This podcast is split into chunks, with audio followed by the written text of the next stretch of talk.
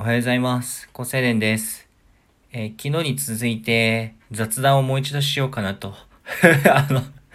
ちょっとテンションが上がってししまっていてですね。若干楽しんでるという、自分の中で、あの、IT とかの知識以外で言語化したものをこうやって話すって聞いてくれてる人がいるって結構快感だなとかちょっと思うようになって、ちょっと雑談もちょっと量増やそうかなと思ってるんですけどね。特に無料放送は。で、今日ちょっと思ってるのが、あの、人との距離を詰める上で、もうこれすごいあるなと思ってるものを一つ重要な要素として見つけたんですね。で、それが、まあ、失礼力みたいなものがあるなと思ってるんです。失礼力っていうのはその失礼なことを、まあ、あの、計画性を持ってやれる力ってことで失礼力って呼んでるんだけど、僕勝手に自分が今作った言葉で、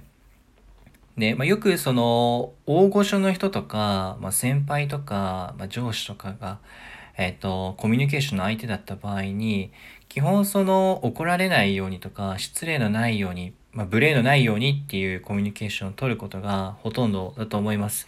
で、まあ、僕もあの社会人での生活ではそういうコミュニケーションをメインで取ってきたんだけどある時思ったのはあの事なきを得るんだけどそういうまあ保守的なね、姿勢なんでどうしても。事なきを得るんだけど、本当に何も、何事もないっていうことになる。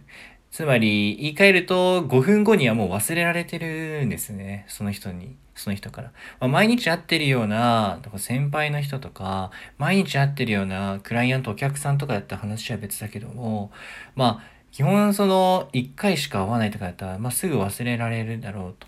で、もう一個あるパターンが、ここで、こう、ちょっとといじるだとか、突っ込むとか、まあ、ユーモアを取り入れて、ちょっと攻めた言動をするっていう、この、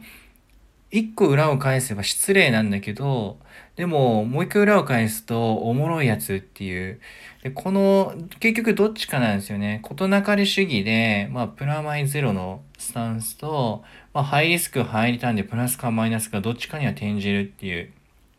スタンス、攻めたスタンス。このどっちかなんですよね。結局、まあ、攻めるか守るかっていう、まあ、よくある二択に帰着してしまう話ではあるんだけども、でも、相手の人、特に相手がビッグであればあるほどですね、相手がすごい人であればあるほど、多分この失礼力の効果が絶大になるような気がしてる。相手がすごい器が大きいんですよね。相手がすごい人だったら、大概器大きいんですよね。まあ、人脈もあるし、実績もあるし、能力もあるし、お金を持ってるし、資産もあるしってなったら、大概器広いです。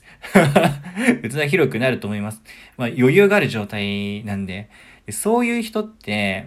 失礼に対して、ある意味寛容だと思うんですよね。でそういうことも踏まえた上で、まあ、めちゃめちゃ失礼なことをいきなり言うってことはご法度だとは思うんだけど、まあ、ジャブを打つような感じで、ちょっと自虐ネタで小ボケを言ってみるだとか、それでまあ滑ってもダメージ食らうのは僕だけなんで、でその後にちょっとその人にツッコミ入れるとか、でツッコミがどんどんであのいい感じになったら今度いじってみるとかっていう、その段階をちょっと上げていって、まあ、表面的にはすごく、こう、なんていうか、失礼っぽい言動なんですよね。いきなり会って、いきなり滑るとかっていうのは、僕しかダメージ食らわないけど、嫌な雰囲気にはなったら、それはそこにいる人全員がダメージ食らうんで、それもある意味の失礼。だから何言ってんのお前とか言って、新人の頃はなんか怒られそうな、あの、イメージもあったけど、なんかそういう失礼力を言っちゃえるやつっていうのが多分、そういう、なんていうかな、ビップな人、余裕のあるビップな人からすると、こいつおもろいなって多分なるんですよね。僕のやっぱりいろいろ勉強している中で、いろんな業界とかで、おもろいよ、あの人はって思、言われてる人、思われてる人って、やっぱそれなりの攻めた言動取ってますよね。まあ攻めてるからおもろいんですよね。このおもろいに関しては、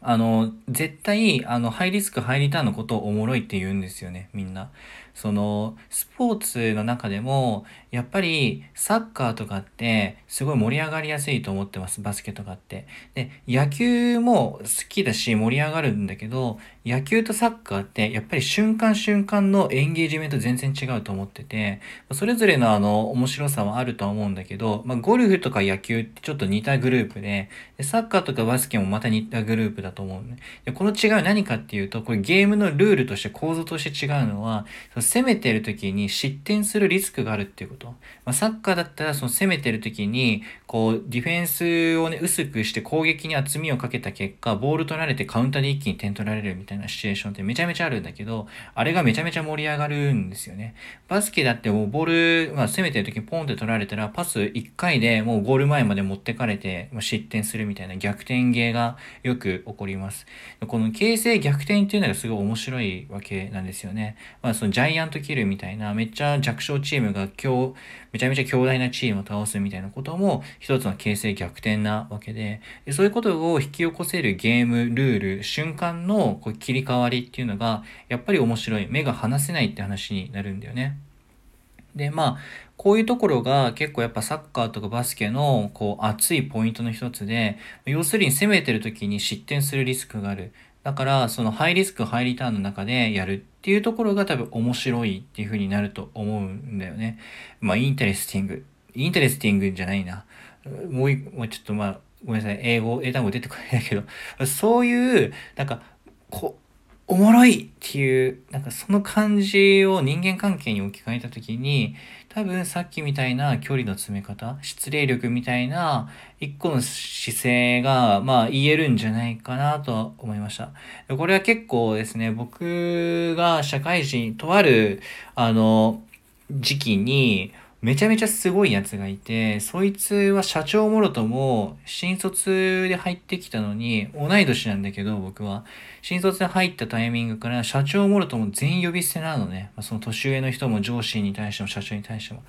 で、最初は、え？ってみんなに思われるんだけど、それをぐっとこれで続けていくと、もう認められるんだよね。一周回ると認められる。で、その、まあ、呼び捨てなんだけど、あだ名っぽく呼んでるから、結局、その距離は詰められるんですよ。短期的にはめちゃめちゃマイナスのように見えるんだけど、長期の目線で見ると、えっと、誰よりも距離をつ縮められてるんですよ。誰に対しても。だから結果、いろんなプロジェクトを進める上でも、その人を集められやすかったり、そいつが旗を振ると人が集まるみたいなことが起きて、結局そいつの周りにいると楽しかったり、何何か物事がうまくいったりとかで、めちゃめちゃ失礼で野蛮で常識のない新卒が入ってきたって思われてきたところから、実は一番仕事ができるやつみたいな感じになってたのね。で、それを見たときに、その、この失礼力みたいなものをすごく感じたし、でそいつ頭いいから全部分かっててやってたんだと思う。まあ、本人に聞いてはいないけど、多分分かっててやってるし、二人で喋ってる時とかもう賢すぎて、もう絶対これ、なんか、とぼけてやってるわけではないっていうのは僕は個人で話しててそうい確信してるから、そいつのそのスタンスはすごいリスペクトしてたりするのね。で、まあ、なんかそういうのを見て、なんか、エキゾチックなね、タイプだったんだけど、すごいこう、まあ尊敬してて、まあ彼の姿勢からそういう失礼力みたいなもので、実は距離が埋まっていくし、その大物からすると、そういうやつの方が面白いっていうようなことになって、そいつ自身も面白い展開が迎えられるみたいな、そういう距離の詰め方、まあすごく非常に高度だし、多分頭良くないとできないとは思うコミュニケーション手法なんだけども、実はそういう世界があるんじゃないかっていう話をしてみました。ま、たまにはね、こういう話をしてみたくて、あの、誰かに話したいんです。こういうことを。気づいたことを。はい。ということで、よかったらまた聞いてみてください。じゃあ、またね。